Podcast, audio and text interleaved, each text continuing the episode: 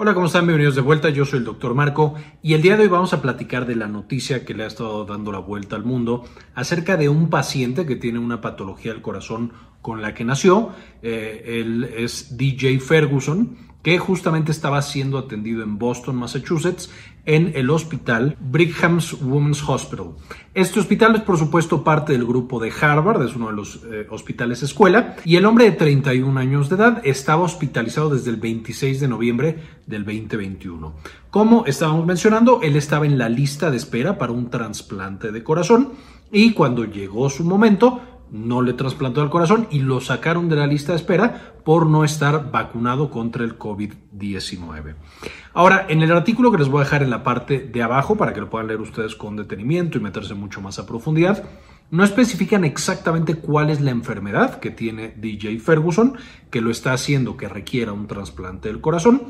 Sin embargo, mencionan que sus pulmones de manera, primero, es hereditaria, es decir, nació con esta enfermedad, y a través del tiempo sus pulmones se llenan de sangre y se llenan de líquido.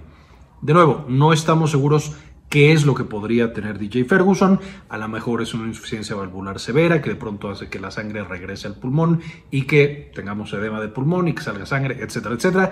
No quisiera especular, el punto es que por supuesto no se vacunó contra la eh, COVID-19 y por eso lo sacaron de la lista de espera. Cuando le preguntaban a sus familiares, a su padre, que aparece entrevistado justamente en el artículo, específicamente decía que su hijo no se vacunó debido a que estaba en contra de sus principios y a que no creía en eso.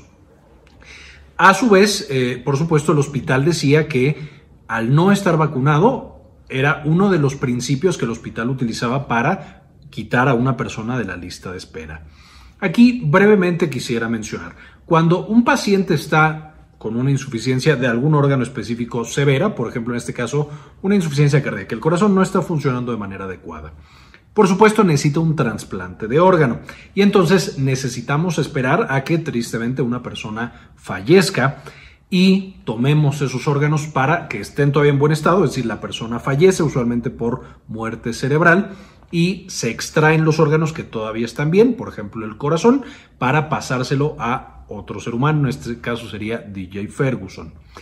Evidentemente, cuando pasamos un órgano de una persona a otra, el sistema inmunológico encuentra que hay algo inmenso y muy extraño dentro de nuestro cuerpo y entonces lo destruye completamente.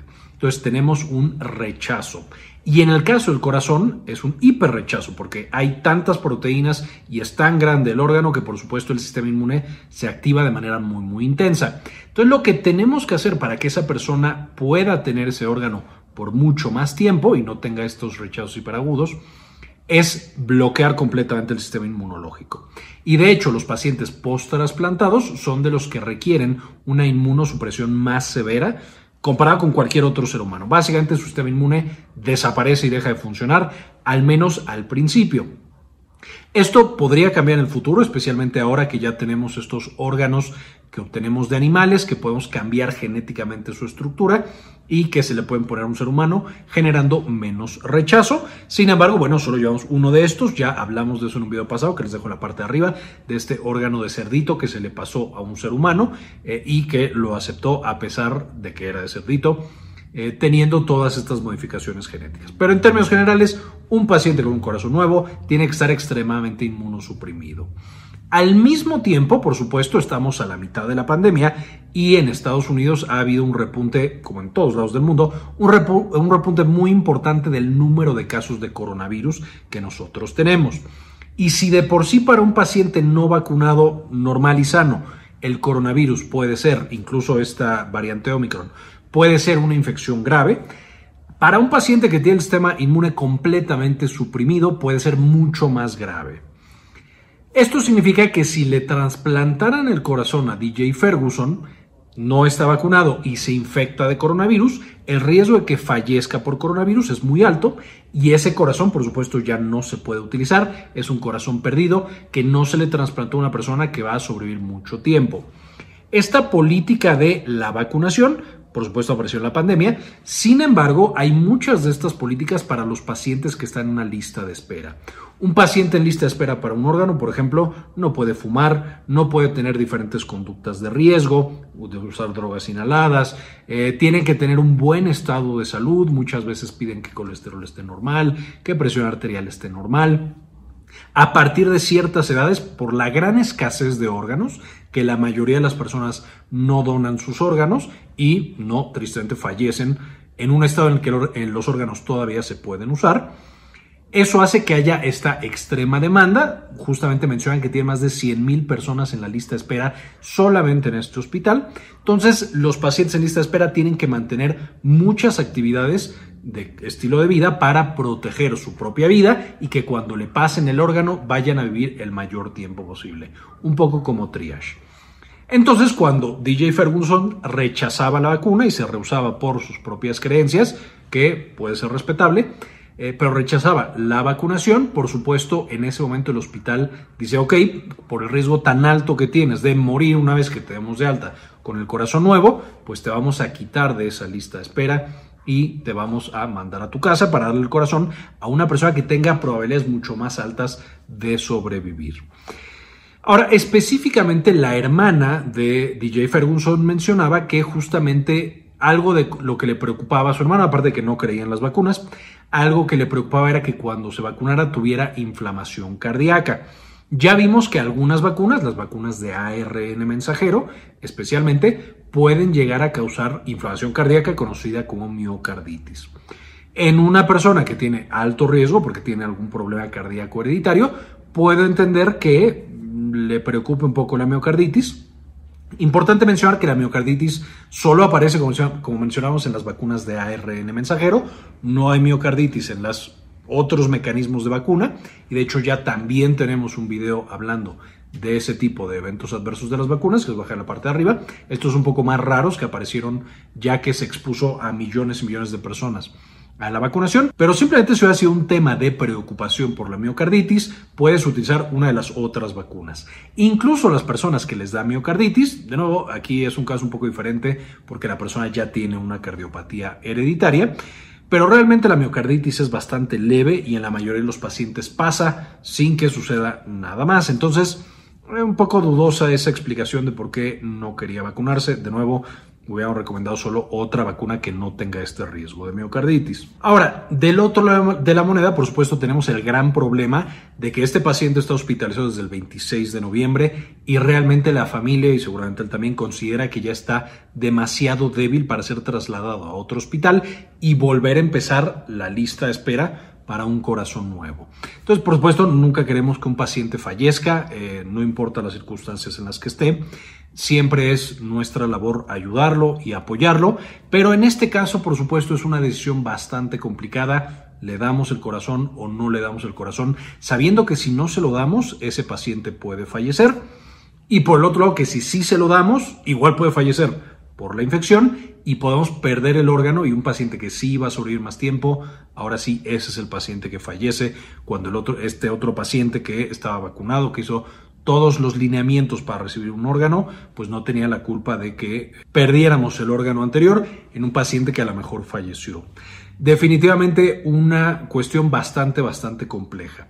Ahora, ya estamos empezando a ver justamente esta diferencia en pacientes que no están vacunados y que de pronto los servicios médicos pueden, por lo apretado que esté el sistema de salud, cambiar la atención que les brindan. Simplemente este mismo artículo reporta a una mujer de Minnesota que su esposo justamente estaba en el hospital en terapia intensiva con un ventilador. Llevaba dos meses en el ventilador, el paciente no se recuperaba, por supuesto por coronavirus, originalmente coronavirus, después de dos meses prácticamente podemos asegurar que ya tenía secuelas severas y que por eso no estaba saliendo. Y el hospital estaba tratando de quitarle ese ventilador para dárselo a otra persona que tenía menos tiempo, que probablemente tenía menos secuelas y más probabilidades de salir adelante. Esto ya lo platicamos antes y es justamente la manera en la que opera el triage. Si hay muy pocos recursos, se los asignas justamente a los pacientes que tienen una mayor probabilidad de sobrevivir. hablando de nuevo eh, este tema de eh, la donación de órganos. Por supuesto, un paciente que ya está intubado, que lo estamos manteniendo vivo a través de, la intubación y que le vamos a quitar esa ventilación, es una decisión de nuevo extremadamente complicada. Y mientras nosotros tengamos más casos y el sistema de salud esté mucho más apretado, también va a ser más frecuente que encontremos este tipo de casos y que tengamos que tomar decisiones bastante, bastante duras. Básicamente esta es la noticia. De nuevo, en la descripción del video van a encontrar el artículo para que lo lean con mucho más detenimiento. Quiero que me digan qué opinan ustedes qué hubieran hecho. Ustedes le hubieran negado el corazón a este paciente o se lo hubieran dado y pues vamos a arriesgarnos y ojalá sobreviva y ya al siguiente pues vemos, eh, tardaremos, pero vemos de dónde sacamos otro corazón. Eh, incluso en el caso del paciente con un ventilador, ustedes lo hubieran dejado el ventilador al que ya estaba ahí, que no se vacunó, o se lo habían pasado a alguien que simplemente no tiene tantas secuelas y tanto tiempo en el hospital o solamente para los que sí se vacunaron pensando que ellos son los que a lo mejor estaban haciendo más para protegerse de la infección severa. Por favor, cualquier comentario, cualquier opinión que tengan, no olviden dejar en los comentarios. Finalmente, antes de irnos, quisiera agradecer a las personas que han decidido apoyar al canal con una donación de uno o de dos dólares al mes, porque realmente nos ayuda mucho para hacer este tipo de investigaciones y de contenido.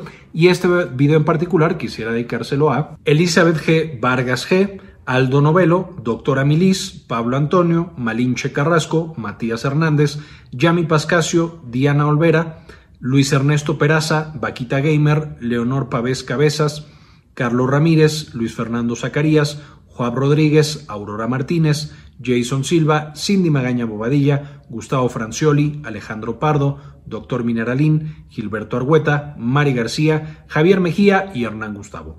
Muchísimas gracias por todo el apoyo que nos brindan y por permitirnos hacer este tipo de contenido. Con esto terminamos el video de hoy y como siempre, ayúdanos a cambiar el mundo compartan la información. Este video es en parte posible gracias a nuestra tienda en línea Synapsis Store en synapsistore.com, donde ahora además de encontrar los productos que ya conocían, como nuestros libros originales, por ejemplo, Farmagrafía del Dolor y las presentaciones con las que hacemos los videos para el canal, también van a encontrar algunos servicios como consultoría para tesis, estadística, editorial y de algún otro tipo. Finalmente, dentro de las presentaciones, por supuesto, van a encontrar las de los principales videos que ya conocen. Eh, nuestro libro de farmagrafía del dolor y algunas otras cosas que les podrían interesar.